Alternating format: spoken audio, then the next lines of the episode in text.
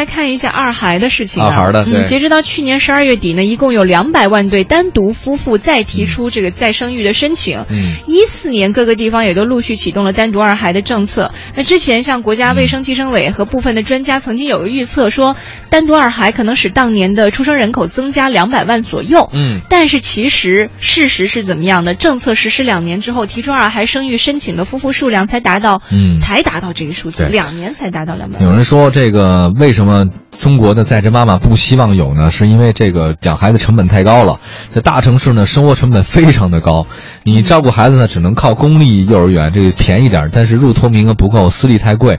如果夫妻双方的父母都不在身边，没法施以援手的话呢，你养孩子就是生活的一大难关，这生活质量会不断下降了。我记得之前是看哪个国家，俄罗斯吧？俄罗斯他们女性的产假就是三年，之前也有之前也有三年这种这个人大代表他提议说女性的产假呃延时延长到三年，但是第一个跳出来的好像不是男性啊，是女性自己，他们会觉得说天哪，你怎么会提出这么离谱的一个建议？你知道嗯当女性她休完三年产假之后，你觉得单位还会要她吗？不会啊她还有立锥之地吗？等等等等。单位不会要不要的问题，压根就不会让你来，对就是之前就不会要你了所。以其实这个还是制度嘛。如果单位会觉得啊，三年之后我们仍然敞开怀怀抱，你知道那天那个我看到韩寒啊，他很早以前写了一篇文章，嗯说我为什么说让想让女性回家，就是我老婆跟家待着。嗯首先第一点，这首先这社会压力特别的大，女性不应该承受这么大压力。第二个，养家糊口就是老爷们儿的责任。嗯对，第三个，我不希望我的女人。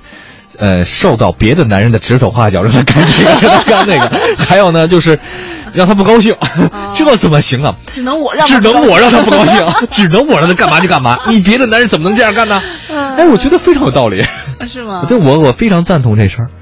嗯再说照顾家庭其实是很花时间精力的嘛，嗯对吧？你要说你孩子如果弄不好的话，你这辈子挣再多的钱其实没什么用。啊，我当时认识身边很多女性，她有她不是说不愿意回到家里，她会有个顾虑，是身边的这个男人啊没有给她足够的安全感。不是，是她自己没有安全感，安全感不是别人给你的啊。哎，这句话就是一句没有错的废话，但是你知道女性是很敏感的啊对。敏感敏感吗？对，那我到五十岁了，你突然跟我说，哎呀，你人老珠黄了，那什么的，嗯，那那怎么那？那我们也人老珠黄呀，哎呀，一样你。知道很多人不这么想的。我们男人过，我们男人也是也是要老的，嗯我们可以一起慢慢变老嘛，嗯对吧？呃